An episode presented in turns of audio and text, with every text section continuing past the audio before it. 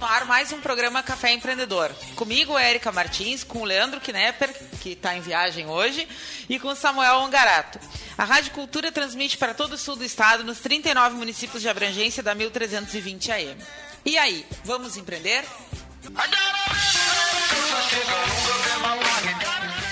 Café Empreendedor tem o patrocínio de Cicred, gente que coopera cresce. Venha conversar com um de nossos gerentes e conheça as vantagens e benefícios de ser um associado Cicred.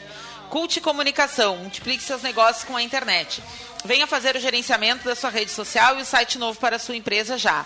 Ligue no 3027 1267 e multiplique seus negócios. Melhor Envio, economize no frete e lucre mais. Acesse www.melhorenvio.com.br. Cindy Lojas Pelotas, atua em defesa dos interesses do comércio varejista de Pelotas e região. Guia Mais Empreendedora, um guia digital de produtos e serviços exclusivo para mulheres. Acesse o aplicativo pelo site www.mulheresempreendedorasdosul.com. Você pode entrar em contato conosco pelo facebook.com programa Café Empreendedor, pelo nosso site caféempreendedor.org, no inbox do Facebook também, ali na, na página, estamos aqui. Então, bom dia, Samuel. Bom dia, pessoal. Bom dia, Érica. Bom dia aqui também ao nosso poderoso, poderoso. aqui, Ezequiel, companheiro aí, amigo. Então tá, então, e aí, como é que andam as coisas? Como é que foi a virada de ano? Foi bom, fiquei em casa, né? Tem bastante trabalho, bastante coisa para fazer, agora focando um pouco mais nos, nos próprios negócios, né? É, os projetos Sebrae têm dado uma, uma parada, como de costume, final de ano, até ali por fevereiro, então é, é, também é um bom. É bom porque a gente consegue é, é, parar um pouquinho, né, de, de, de, trabalhar nos projetos, pensar um pouco o, o, próprio negócio e também é bem oportuno porque, é, pelo menos para posto de combustível, né, é, dezembro e janeiro tem é, um incremento sazonal nas vendas aí, né, por causa dos, dos feriados de final de ano, o pessoal começa a viajar, então abastece um pouco mais, vai fazer um camping, alguma coisa assim, e é legal que dá para focar mais nos negócios. E a parte boa também dessa pausa, né? Isso eu achei importante a gente falar, porque pessoal fica muito, muitas vezes na retranca, esperando, né? Ah, passar o carnaval, né? Porque a gente tem essa cultura de o um ano só começa depois do carnaval, principalmente por causa da questão da, do calendário escolar, né? Que geralmente acompanha. Mas uh, se, se não está dando para fazer jogo com, com fornecedor, com cliente, então pelo menos olhar para dentro e fazer né, um pente fino no negócio, planejar os próximos anos, projeções, cenários com planilhas de Excel. É, é ah, planilhas, muitas planilhas de, do Excel. É, é, trabalhando planejamento para os próximos cinco anos, pelo menos. E, e, e assim, ó, esse, esse ano, pelo menos para mim, tem sido um pouco diferente e eu tenho notado também uma diferença para os outros anos. Eu, eu, tenho uma teoria, né? Eu acho que o programa de hoje pode nos ajudar a esclarecer um pouco. É, é, eu acho que depois de dois anos, mergulhado um pouco nessa crise, tem, tem aparecido muita oportunidade, né? Crise é oportunidade. E tanto oportunidade para o negócio próprio quanto novos negócios. Né? Então é o pessoal que, que, sei lá, que cansou né, de, de, de estar em determinado setor ou quer mudar de setor, de, de, de negócio, e aí uh, bota para vender a sua empresa. Então tem aparecido muito negócio novo para ser feito e também uh, muita oportunidade de negócio no, no negócio onde eu já tenho, né? que é posto de combustível. Então, fornecedor que que não alcançou a meta durante o ano e que para poder fechar sua meta do ano o cara vai lá e faz um, um, um pacotão de promoção para final de ano, onde você compra estoque né, a um preço que normalmente não consegue. Então isso, isso tem aparecido bastante. Assim. Então, uh, uh, até por isso, né? É, trabalhar o planejamento, eu acho que nesse momento é mais importante ainda, porque me parece que você tem um, um, um, um num cenário onde a economia parece que ela está melhorando. Onde parece que está melhorando. Pelo menos na minha. Em seguida. Na... isso, vamos, vamos discutir isso em seguida, é né? É? Então você tem uma esperança de melhora, uma perspectiva de melhora, pelo menos é o que eu tenho visto e o, e o que eu tenho conversado com os demais, é, com demais empresários de diversas áreas. Agora, é, é, ainda assim tem que se ter muita cautela, né? Tem que se ter muita cautela porque é, é, ainda acredito que essa recuperação ela deve levar muito tempo ainda. Então você fazer um investimento ainda é complicado, né? Mas é, de qualquer forma, né? O interessante disso é que é, várias oportunidades, pelo menos para mim, apareceram uh, e estou aproveitando essas oportunidades ao máximo, né? Com, com essa cautela aí do planejamento.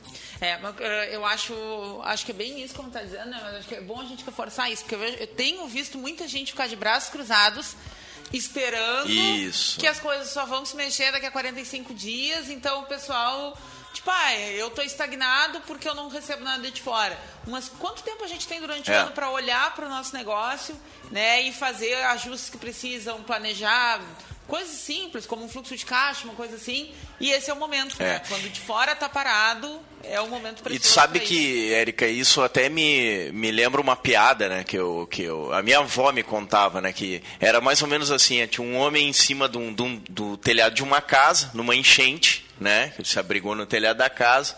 E aí é, ele, uma pessoa é, é, muito religiosa, ele dizia assim: Não, Deus vai me salvar. Né? E aí isso vem um, um, um, os bombeiros esticam uma tirolesa e aí ele diz não não não Deus vai me salvar aí dali a pouco vem um helicóptero do resgate né para buscar esse cara e ele não não não Deus vai me salvar né? aí dali a pouco a enchente leva a casa embora ele morre vai para o céu e lá ele vai confrontar Deus que não foi ajudar ele né pô Deus Fiquei lá te esperando, orando, e tu não foi me ajudar. Eu disse, pô, meu amigo, eu te mandei helicóptero, te mandei os bombeiros e tu não aproveitou. Então, isso que está falando é bem verdade, eu também tenho visto isso. Né? Que é empresário esperando que Deus ajude. Só que Deus só vai te ajudar, meu amigo, se tu primeiro te ajudar, né? Então eu acho que, que, que, que, essa é uma boa dica também, né? Não, não ficar esperando é, a oportunidade perfeita, porque essa, é, essa não tem. Né? E, e, e, e, também o que tem ali é tu aproveitar o, o, que dá, mas, mas colocar o teu empenho, o teu trabalho, né? E, e, o teu serviço, né? E correr algum risco. Não tem como buscar uma oportunidade nova ou crescer sem correr algum risco, né? Porque, enfim, vamos lá? Vamos. Bom, então vamos chamar, né? A gente. Início de ano, todo mundo quer saber o que esperar do ano, né? Uns vão para é. astrologia, vão ler a revistinha, né? Mas quem quem está mais ligado à, à, gestão, a negócios e, e às atividades empreendedoras quer saber da economia, né? Quer saber o que esperar, porque sabendo um pouco como as coisas tendem a andar por aí, muitas outras coisas se explicam ou são capazes de serem preditas, né? Então vamos chamar ele, o nosso poderoso.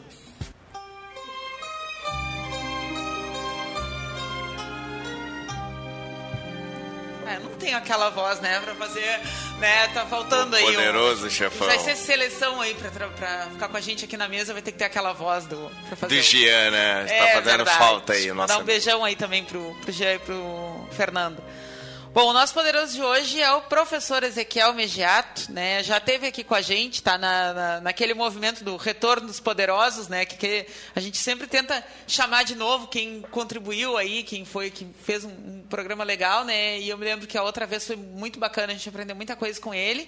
E agora, mais do que oportuno, né? Então, vamos passar a palavra. Só vou pedir, Ezequiel, para tu começar te apresentando de novo, porque quem não recuperou no podcast e está te ouvindo pela primeira vez quer saber quem é o Ezequiel, né? Ah, muito bem. Então, muito bom dia, Érica, muito bom dia, Samuel, e bom dia a todos né, que estão nos ouvindo. Então, eu sou Ezequiel, uh, tenho uma graduação em Economia também, mestrado em Economia, e sou professor da Universidade Católica de Pelotas na área de Economia. É. Economia está na veia. é o que eu gosto de, de ler né, e, e fazer. Então tá, e aí o que esperar de 2018? Pois é, essa é a época da bola de cristal, né? O, o ano é começando agora, tem uma série de expectativas, mas é o que o Samuel dizia um pouquinho, que é a mesma percepção de todo mundo, né? Uhum. Uh, que depois daquela grande crise que a gente teve a partir de 2014, 15 foi o fundo do poço, 16 também foi ruim, Eu né? diria que é. é. Pelo menos para mim 17 foi o pior, né? É, 17 foi um ano um ano complicado, que é o ano da é o ano da curva, né? É o ano da, é, talvez ali o fundo do poço mesmo se, se configure. Mas uh, o que a gente começa a notar a partir uh, desse ano passado, de 2017, o que, que, primeiro lugar, o que, que, configura uma crise né, econômica, por exemplo? Uma crise econômica, nós dizemos que um país está em crise econômica quando uh, a sua produção, né, a, a, o, o, PIB, né, a gente ouve falar, o que, que é o PIB? O PIB é todo o consumo que acontece num, num país, uma determinada região, todo o investimento privado, né, os gastos do governo, que também, entre aspas, seriam investimentos, né, uh, mais aquilo que ele exporta, menos aquilo que ele importa. Isso é a produção. Então, nós dizemos que um país está em crise quando uh, ele passa mais de três trimestres com essa produção em queda. Claro, uma variável até pode subir. No nosso caso, a exportação sempre subiu, por exemplo. Tá? Então, uma variável ou outra pode subir. Mas quando uh, esse somatório ele cai, nós dizemos que o país está em crise. Ou seja, menos pessoas estão consumindo, né? Então há mais estoques. Uh, o governo está gastando menos, por qualquer razão, e o investidor privado não está colocando o dinheiro no investimento. Né? Ou seja, isso se configura em menos emprego, menos emprego, menos renda. A isso nós chamamos crise. Ok. E a economia brasileira ela começa a cair é, no finalzinho, como a gente já sabe, né, no final de 2014. Na verdade, na metade, um pouquinho depois da metade de 2014, ali no período eleitoral, a economia brasileira já dá sinais de queda. Ela começa a cair. Né, começa a cair bastante cai muito em 2015 e cai muito em 2016. Né? E ela tem a primeira variação positiva no finalzinho de 2016. A primeira variação positiva no final de 2016. Uh, bom, da mesma forma que a crise ela para te confirmar ela, tu precisa de nove meses, né? Três trimestres. É uma gestação. É uma gestação. e é verdade que a recuperação também ela precisa ser testada, né? uhum. né? Então nós tivemos ali o primeiro mês mais ou menos positivo, 0 a 0, dezembro de 2016. O que, que eu quero dizer com positivo? Né? Uh, tu tem saldo de emprego. Tu começa começa a recuperar o consumo, tu começa a recuperar o investimento, começa a recuperar. A única coisa que não recuperou no Brasil é o, é o gasto do governo. Não tem problema, o governo gastou muito mesmo, ele não tem como gastar mais. Né? Desculpa. Então, a, a, recuperação do PIB, a recuperação do crescimento não vai vir pelo governo, vai vir pela, pelo investidor privado e pelo consumo. Mas o investidor privado só colocará dinheiro ou só coloca dinheiro na economia quando ele enxerga um palmo, pelo menos, à sua frente, do, na frente do seu nariz. Ele não vai querer investir num país né, uh, que não tem nenhuma perspectiva é. de ganho, de retorno. Então nós percebemos Uh, a partir do final de 16, início de 2017, essa leve recuperação. E ela é muito leve, menos. Bom, pelo menos, é claro, é outro ponto. Nós começamos, nós caímos muito e começamos a recuperar. Recuperamos já o nível pré-2014, pré-2013? Não, não recuperamos. Estamos muito longe de recuperar. Uhum. Mas, por exemplo, no final, até o final de 17 já se tem um saldo líquido de emprego de quase um milhão já se recuperou os níveis de confiança do investidor, a taxa de juros caiu absurdamente, absurdamente, caiu muito, na verdade. Né? Então, são elementos que nos dizem que sim, nós paramos de cair, com certeza. E estamos dentro do buraco, ainda, claro, mas lentamente retomando uh, aqueles patamares pré-crise. E ainda na, na, na, bola de cristal, né? Porque eu acho que é bem isso, como tu falou, a gente estava dando uma olhada, eu estava dando uma olhada mais cedo no, no G1, né? Que aí eles pegam aquelas opiniões de várias hum. pessoas, confrontam. Um, uns dizem que o PIB cresce 2,8, outros 13,13, e aí fica aquela loucura. 2018, ali. né? Isso. E, e a questão, eu não sei como é que vocês têm discutido aí no meio uh, de eleição, né? Porque isso aí. Faz toda a diferença.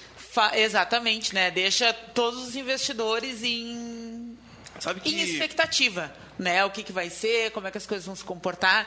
E, e, o que eu acho que é interessante também a gente esclarecer, né? E aí, claro, eu, eu sou um pouco leiga, mas tem alguns pontinhos aí que eu consigo é. juntar nessa área, assim, né? Eh, eu percebo que, no geral, o pessoal fica assim, ah, investidor, tipo, eu tenho uma padaria, eu não tenho nada a ver com isso. Ou, ah, eu trabalho no comércio, Ele é um investidor. E aí, a, grande, a grande questão, né, é, é, é, o quanto o pessoal não enxerga né, a questão do, do, do, grande capital, né, de ele vir ou não vir para cá, o quanto afeta a nossa pequena operação do dia a dia, da padaria, da, da loja de roupa, é. do posto de combustível, é né, e por aí vai. Então, uh, Como é que está essa, essa expectativa aí para eleições? É, tá, é, tem tudo a ver, né? Tem um, um recorte, só para recuperar um, um, ponto antigo, um ponto anterior, a FGV faz aquela medição dos indicadores de confiança, não é? Tanto do consumidor quanto do investidor. E o indicador de confiança não é nada mais do que isso. O pesquisador me encontra na rua, como consumidor, por exemplo, e me pergunta, vem cá, tu está pensando em consumir alguma coisa no período à frente? Ah, não tenho certeza, acho que posso ficar desempregado e tal, não quero me comprometer. Bom, confiança está ruim. Ele encontra o investidor e pergunta, e aí? Ou vai na, nos empreendimentos e pergunta, vem cá, qual é a tua previsão? É empregar mais gente? É fazer contratação? O que, que acontece? Bah, pois é, não sei, olha, estou vendo todo mundo aí retraindo, acho que bah, vou ter que fazer corte. Quer dizer, pessimismo. O inverso é verdadeiro. Quando nós temos o impeachment, por exemplo, e longe de mim aqui de defender governo, esse governo ou o anterior, né? não vamos não estou falando da figura do presidente, mas quando há o impeachment, quando há o impeachment ali em maio de 2016. Tem dois pontos que eu quero falar. O, o impeachment em maio de 2016, o impeachment foi em agosto, né? mas o governo já foi afastado em maio. Quando há o afastamento, todas as curvas que a gente tem de, de confiança uh, nos mostram a confiança caindo, caindo, caindo. Ninguém acreditava mais naquela equipe econômica do Guido Mantega e companhia limitada. Né? Quando há uma mudança na equipe econômica, que é a atual, Rick Meirelles, Ilian Goldfein, presidente do Banco Central. Então, há uma, um pico de confiança na economia. E todos os indicadores melhoram, melhoram, melhoram, até maio de 2016, quando há aquela denúncia contra o atual presidente, então, Michel Temer. E aí os índices de confiança caem de novo. Como ah, naquele mesmo mês, ou no mês seguinte, o Congresso, que também longe de aqui defender Congresso, mas o Congresso vota, independente da denúncia do presidente ou não, o Congresso vota uma reforma, que foi a reforma eh, trabalhista, né? o mercado entende que independe a figura, nesse caso, neste momento, do presidente da República. As, reformas Sim. vão acontecer de qualquer forma, porque há uma maioria no Congresso favorável a isso. E os indicadores de confiança retomam novamente e hoje estão mais altos do que estavam há dois anos atrás. Por exemplo, claro, o que, que acontece para esse ano de 2018? É um ano eleitoral em todos os sentidos. É eleitoral para o executivo e para o legislativo. Então, há muita incerteza. No campo do executivo, a gente tem aí as duas principais lideranças das pesquisas, hoje, Lula e Bolsonaro. No campo econômico, apesar da recente guinada né, liberal do, do Bolsonaro, digamos assim, é. né, que tem, tem um monte de que há controvérsias, enfim, né? né?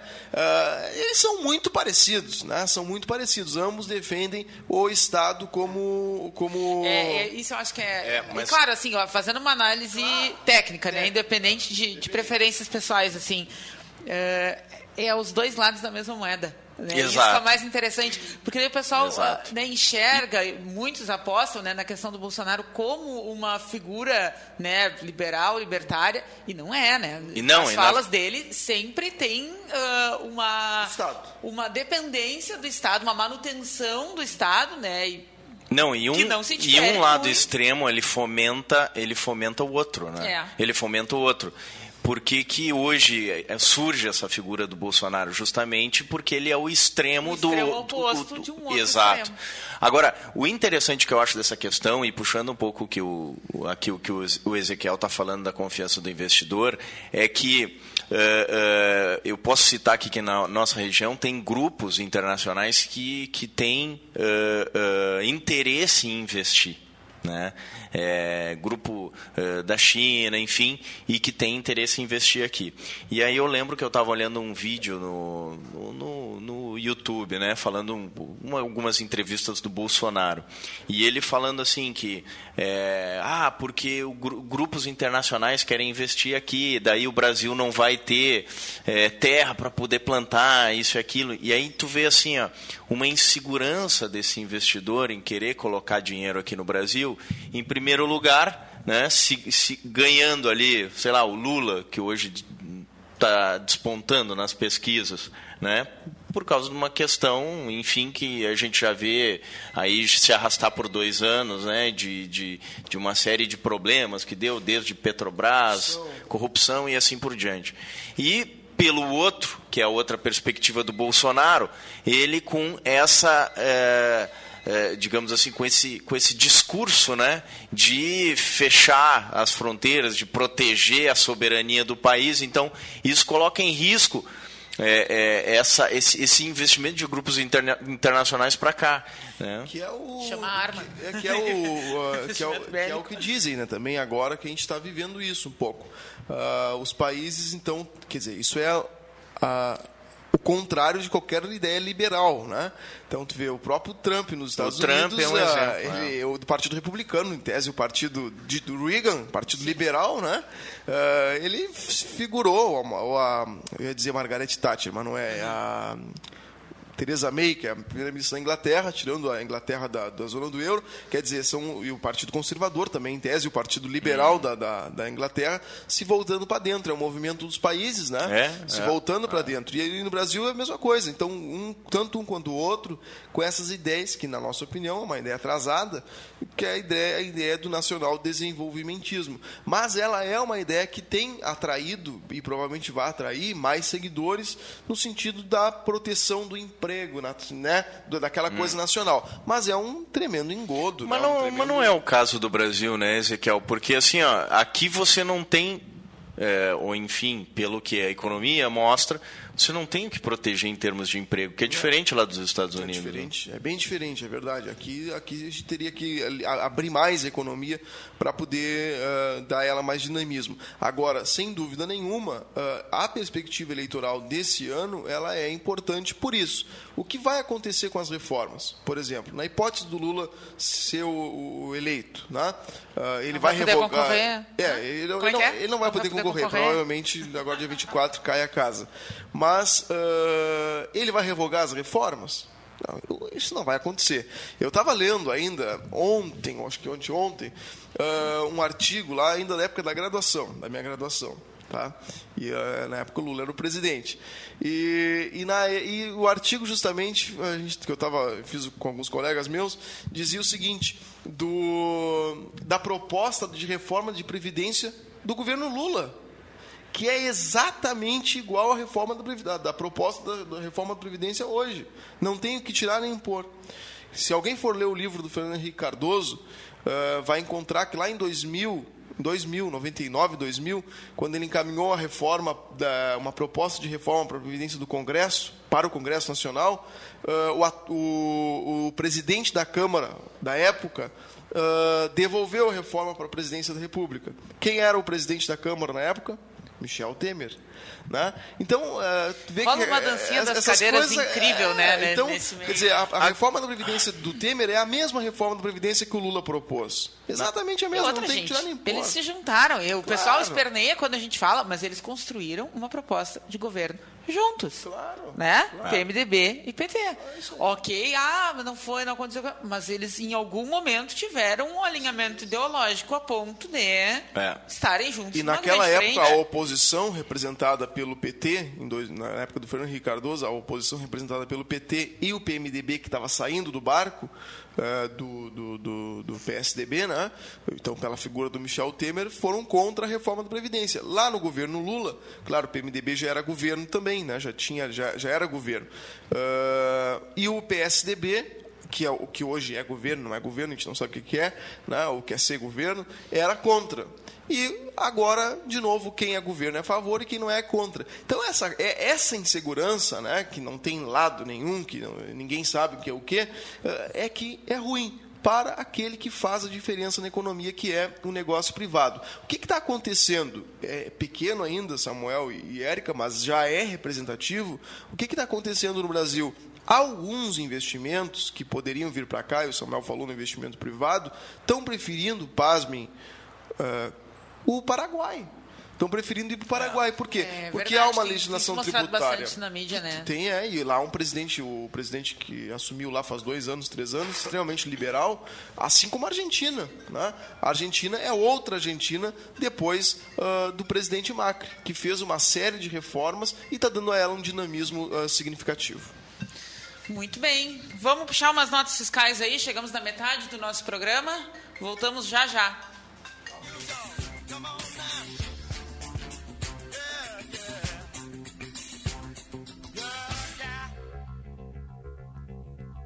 Eu preciso fazer uma reforma. Ah, eu quero fazer a viagem dos meus sonhos. Eu vou garantir o meu futuro. Podemos fazer tudo isso juntos. Somos o Cicred e temos produtos como poupança, crédito, cartões, seguros, consórcios, sempre com taxas justas e de um jeito simples e próximo. Como? Fazendo por você, nas agências, no mobile, na internet e na rede Banco 24 horas. Abra uma conta e venha fazer junto com o Cicred. O Cindy Lojas Pelotas quer ver o comércio pelotense crescer cada vez mais. Por isso, oferece aos seus associados serviços e facilidades, como convênio para assistência médica, auditório para realização de treinamentos e cursos, consultoria jurídica e outros. Conheça mais sobre o Cindy Lojas Pelotas em www.cindylojas.com.br ou pelo telefone 3227 1646. Cindy Lojas Pelotas. Estamos aqui para lhe ajudar. Entre em contato. Qualquer negócio precisa de um site. É o seu cartão de visitas na internet. Com o seu site novo, seu negócio trabalha 24 horas por dia online. Ele foi criado para atender às necessidades de pequenas empresas como a sua. Que tal fazer o seu site novo agora mesmo? Ligue 3027 2074 ou acesse o nosso site e faça seu cadastro www.seusitenovo.com.br.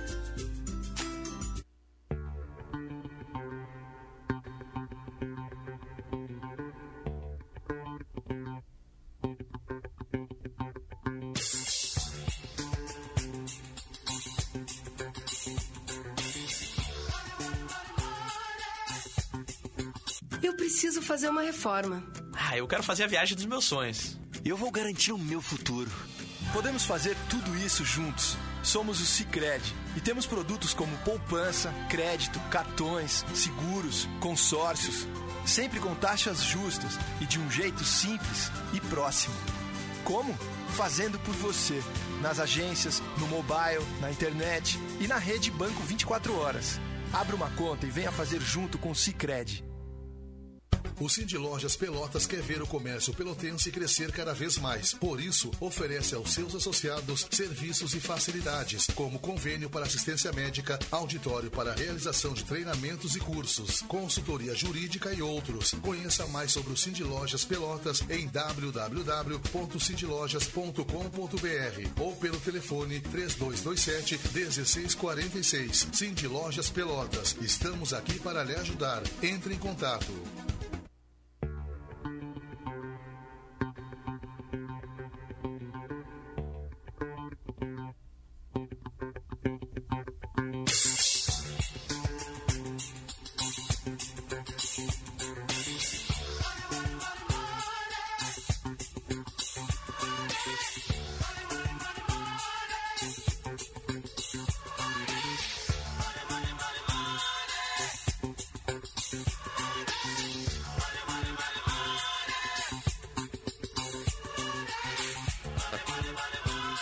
Mais um bloco do Café Empreendedor. Né? Contamos com o patrocínio de Cicred, gente que coopera, cresce. Venha conversar com os de nossos gerentes e conheça as vantagens e benefícios de ser um associado Cicred. Cult Comunicação. Multiplique seus negócios com a internet. Venha fazer o gerenciamento da sua rede social e o site novo para sua empresa já. Ligue no 3027 1267 e multiplique seus negócios. Melhor envio, economia no frete, economize no frete e lucre mais. Acesse www.melhorenvio.com.br. Cindy Lojas Pelotas, atua em defesa dos interesses do comércio varejista de Pelotas e região. Guia Mais Empreendedora, o guia digital de produtos e serviços exclusivo para mulheres. Acesse o aplicativo pelo site www.mulheresempreendedorasdosul.com. Você pode entrar em contato conosco pelo facebook.com/barra programa Café Empreendedor. Estamos aqui nas redes respondendo aos inbox. E antes de a gente voltar aqui com muitas perguntas, né? Uh, chegou a hora do nosso Gotas de Inspiração. Né? Então, sempre aquela frasezinha tapa na orelha, né? E que eu tenho dito há várias semanas, quando a gente começar com a transmissão ao vivo aqui nas novas instalações da cultura, vai dar para ver a, a cara da reflexão na hora do Gotas, né? Tudo pronto aí? Então, vamos ao nosso Gotas de hoje.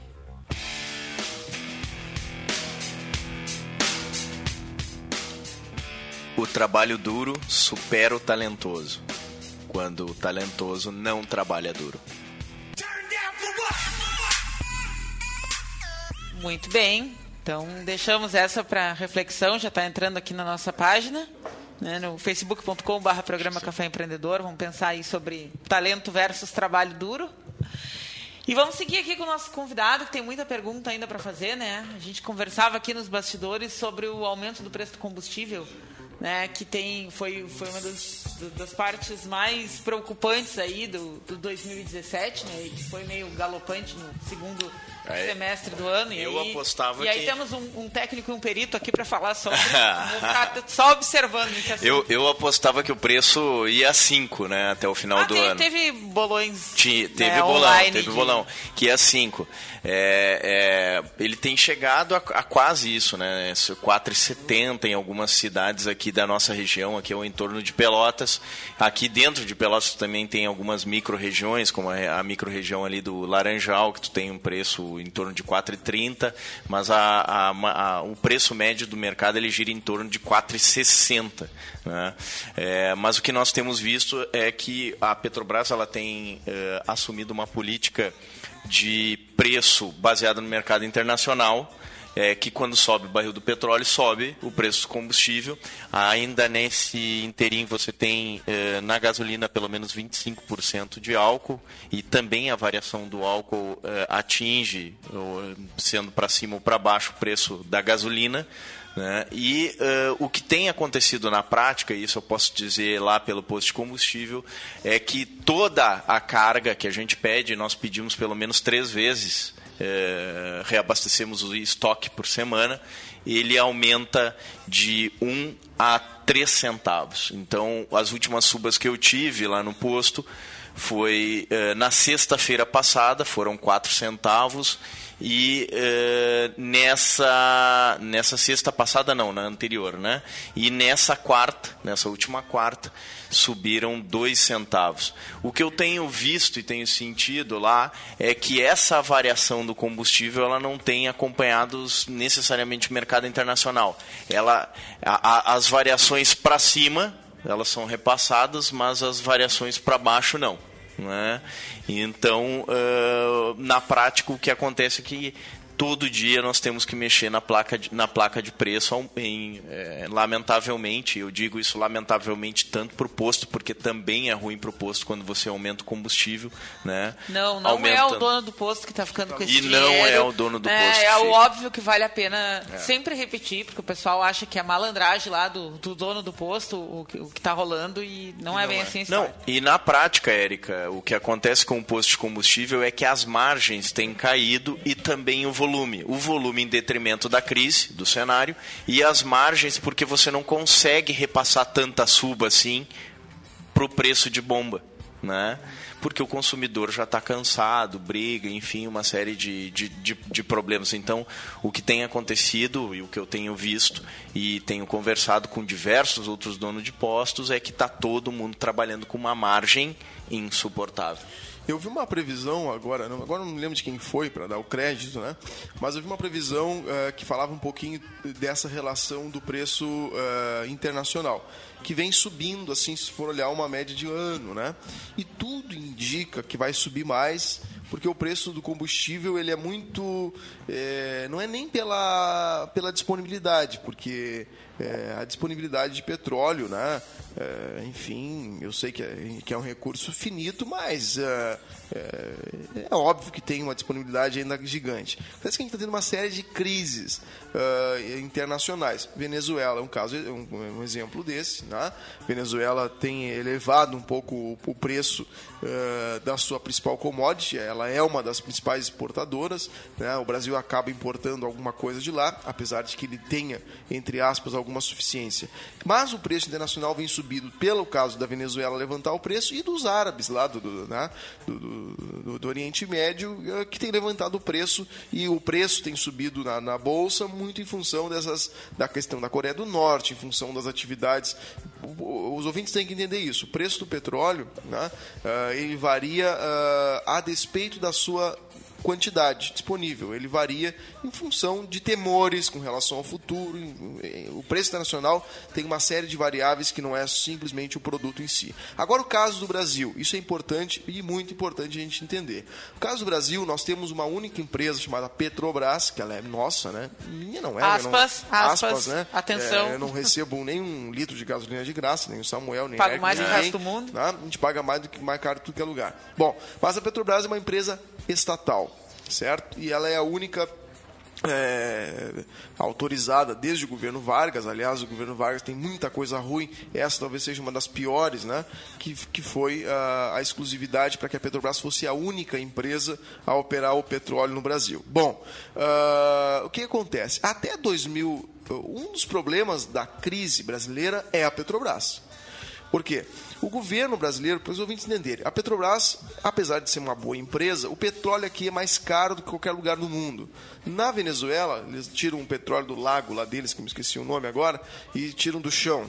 Lá no, no, no Oriente Médio, cavam um buraco no fundo de casa, sai petróleo.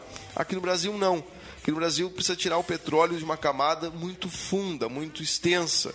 Tá? Então a tecnologia que envolve, a tecnologia necessária é cara. Nós não temos especialidade nisso. O petróleo é de péssima qualidade, precisa ser refinado, precisa ser trabalhado, precisa ser feito um monte de coisa. Bom, esse petróleo é muito caro, sai muito caro. O que, que acontece? Até 2014, mais ou menos, o governo subsidiou a Petrobras. O que, que acontece? A Petrobras dava prejuízos, prejuízos, prejuízos ela precisava fechar no, positivo, né? Ainda mais porque ela é uma empresa que está comercializada na bolsa.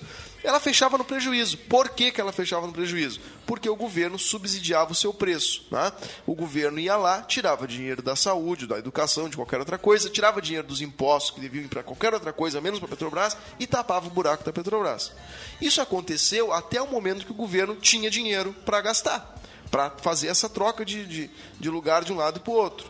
Então ele subsidiava o preço para não interferir na inflação, o que é inflação? A inflação é o aumento geral do nível de preço. O preço do combustível é representativo no índice da inflação.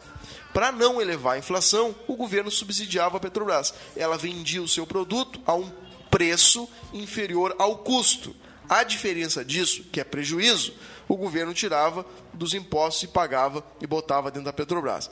Bom, desde que entrou o Óbvio novo que governo. uma hora a fonte ia secar. Óbvio que uma hora a fonte ia secar. Durou até demais. E secou em 2014. Todo mundo se lembra que o primeiro reajuste, né, Samuel, grande que teve de, de, de- de- dos combustíveis foi no finalzinho de 2014, quase Se eu não me engano, 40%. eh, se eu não me engano, foi algo em torno aqui no mercado de pelotas de 30, 40 centavos e foi um movimento eh, simplesmente para que a Petrobras ganhasse mais para caixa. que a Petrobras ganhasse mais caixa. Hum. Isso no governo atual, ah, evidentemente, continuou, porque o governo não tem dinheiro mais para gastar, e sendo que o governo adotou isso que o Samuel disse, que foi, bom, o, o- o Brasil não pode ser diferente dos demais países, ele precisa seguir a regra internacional.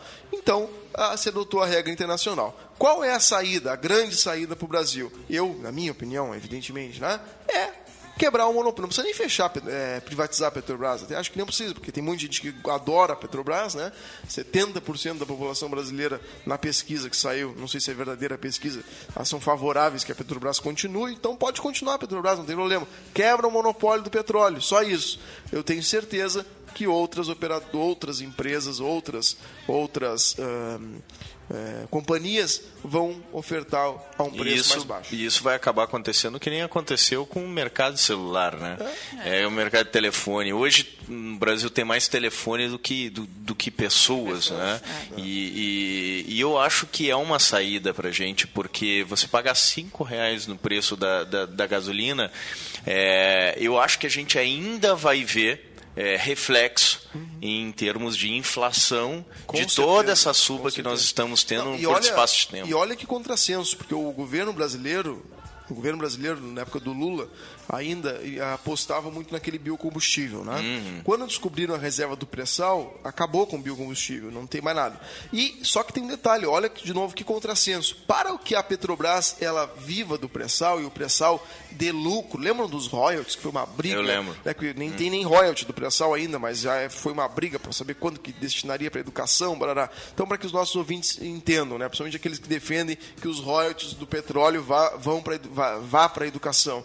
Tá? Pois bem, o barril do petróleo hoje está 40 dólares, acho que nem isso, né? Bom, precisa estar a 90 para que o pré-sal ele dê lucro para a Petrobras. Então, ou seja, né? Então, ou seja, é boa. Então, é, vamos esperar que suba muito ainda o combustível para que ele possa render alguma coisa para a educação, para a saúde. Pessoal, isso é uma baita muito. bobagem, né? Isso é uma baita bobagem. Subir muito para poder dar lucro. Hum. Agora, o que nós devemos nos perguntar enquanto país, enquanto pessoa, enquanto qualquer coisa, né, é o seguinte: o que, é que nós queremos? Ter uma empresa de petróleo que custa caro, que não sabe, é, que, que, né, que tem um monte de político lá, que nenhum partido provavelmente vai querer privatizá-la ou, ou quebrar o seu monopólio, porque pode indicar um monte de gente gente, a origem da Lava Jato é dentro da Petrobras, a origem de um monte de outros escândalos anteriores é dentro da Petrobras.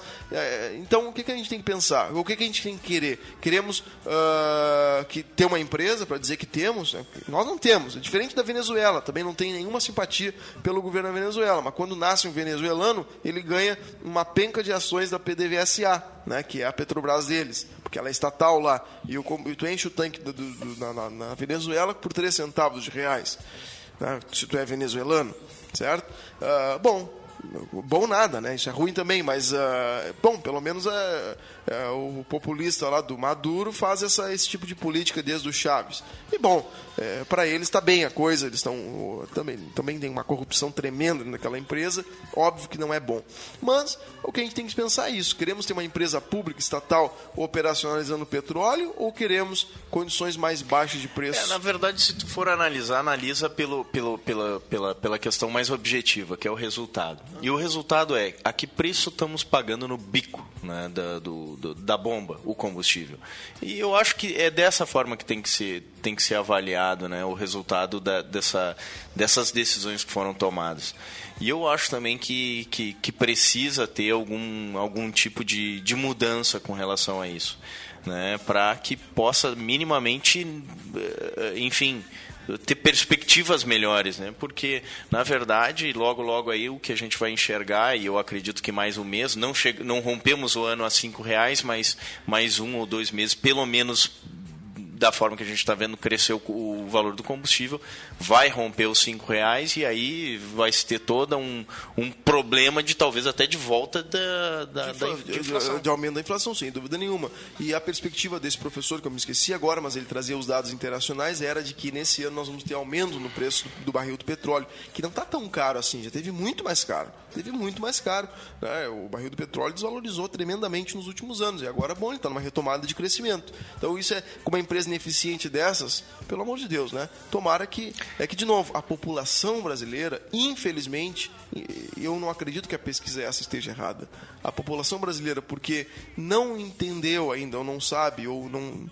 Né, historicamente, os governos não quiseram que as coisas ficassem muito claras, a população tem assim uma certa desconfiança das privatizações. Né? De novo, não precisa privatizar, só quebra o monopólio. O que, que vocês preferem? Ter só uma empresa ofertando o mesmo produto e ela define o preço? Ou ter um monte ofertando o mesmo produto e definir o preço? É. Eu prefiro ter um monte. E você tem um somatório de, de duas variáveis aí, né? Que é, ou talvez de três, né? É essa questão da inflação, do, do, do, do da privatização, do monopólio, que muito bem está colocando aqui.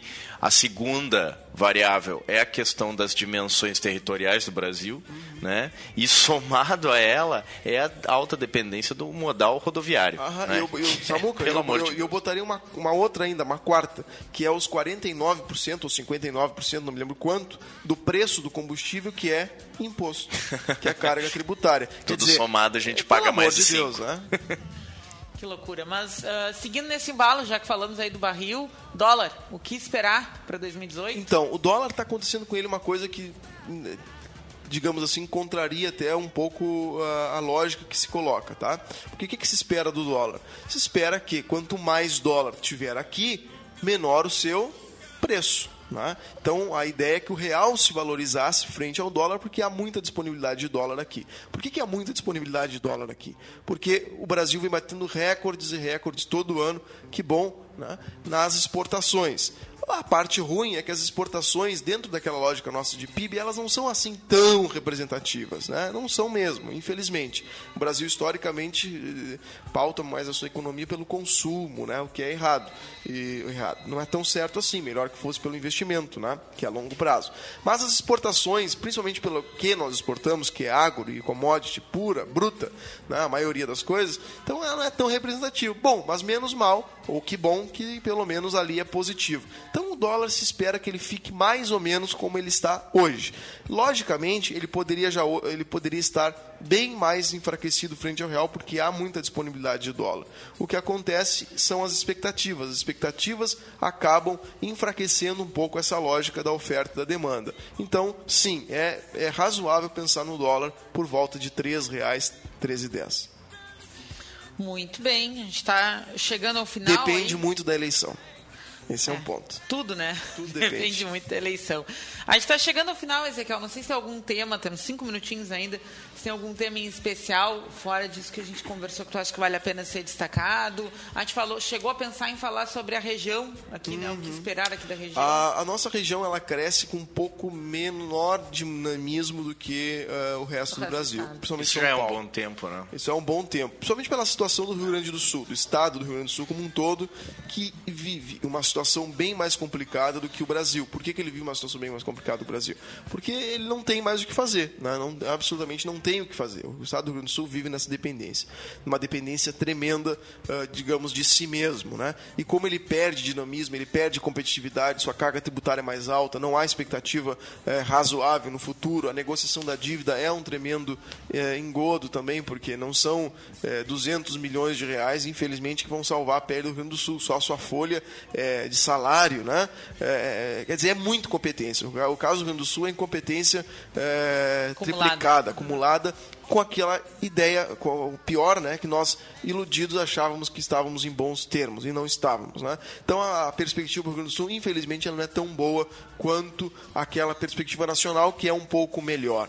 O, o que eu queria falar só, de novo, acho que seria ressaltar os nossos ouvintes, independente de governo, estamos aqui falando de governo, independente do governo A, B ou C, defendendo, né?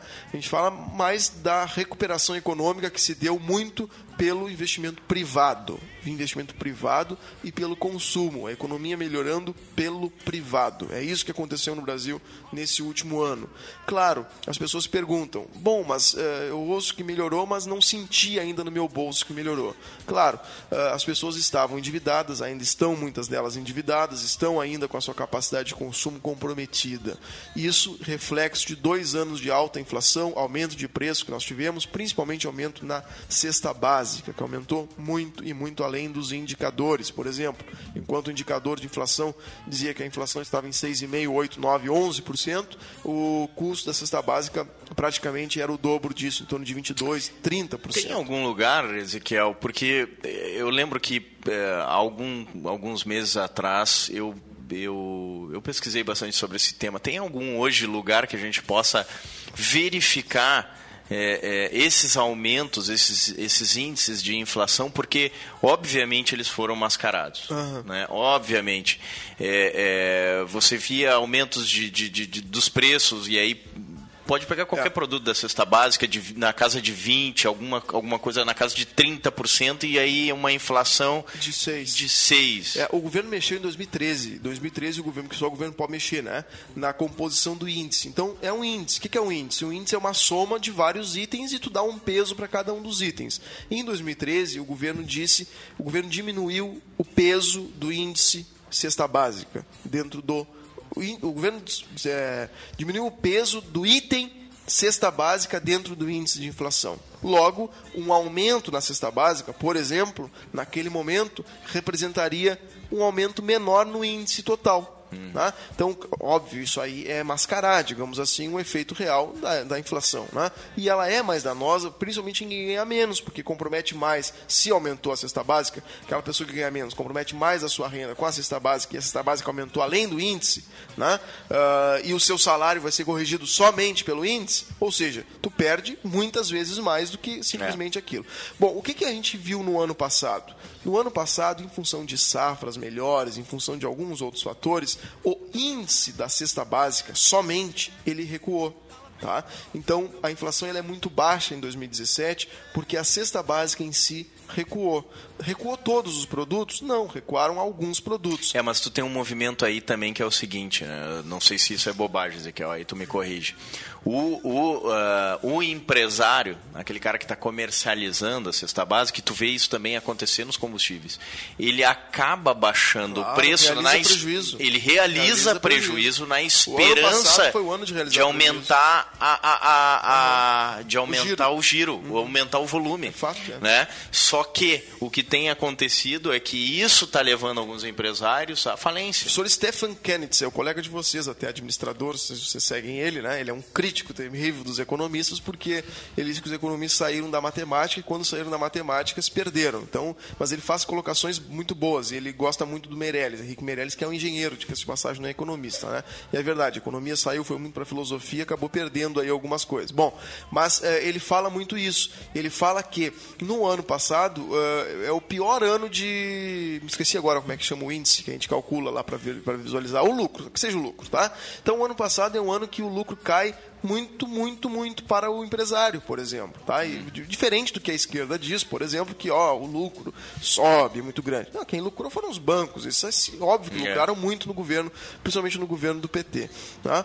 Ah, mas o empresário em si, que enfrenta essa carga tributária terrível, que enfrenta risco de ações judiciais, que enfrenta tudo, absolutamente, esse viu a sua lucratividade cair. E o que, que define o investimento dele? A lucratividade. Isso é pecado? Óbvio que não. É a expectativa dele de rentabilidade. Isso que vai definir o cara arriscar. E ele nem tem capital próprio, é pior, ele ainda toma emprestado É, para poder um empreender. juros gigante. Ora, então isso seria uma coisa ruim. Agora, as pessoas vão demorar um pouquinho ainda perceber de novo essa recuperação. Como a crise. Né? A crise, mais ou menos, é a lógica do sapo dentro da, do, dentro da, da, da- da, água, da bacia de água que tu liga no fogo baixo. Né? Que foi isso. Então tu vai tapeando a Petrobras, tu vai tapeando tal coisa, não vai sentindo, uma hora estoura. Tu vai pegando os precatórios, por exemplo, o dinheiro dos precatórios, foi o caso do Estado, e vai pagando a folha dos funcionários. Ora, tu tá raspando o cofre do dinheiro que não é teu e pagando os funcionários. Fica bem com os funcionários, mas rala o Estado todo. né? Ou seja, a recuperação também é assim. Ela vai demorar um pouquinho mais ainda a ser percebida, mas é fato, independente de governo A ou B, que os números hoje são melhores do que um ano E independente do governo. e independente do governo, que é um caso mais assintomático, digamos assim. É isso aí. E por isso a importância de fomentar o empreendedorismo, né, Érica? Que Pra é ele que está menos fazendo. do governo. Por isso levantamos menos. da cama hoje de manhã, que tá tão bom ficar dormindo com essa chuvinha, né? é verdade. E uma série boa. Então tá, agradecer muito a Ezequiel pela contribuição aqui. Acho que é um podcast para baixar e deixar guardadinho ali, né? Porque durante o ano vai dar para retomar e, e ouvir e pegar algumas orientações. Então, agradecer aos ouvintes que estiveram com a gente, pessoal que mandou inbox aqui, desejar a todos um ótimo 2018, uma boa semana. O ano já começou, né? as coisas já estão se mexendo. Um grande abraço e convidar todos a seguir acompanhando o Café Empreendedor, de segunda a sexta-feira, das 11h15 às 11h30 da manhã, aqui com o Leandro Knepper. Tchau, tchau.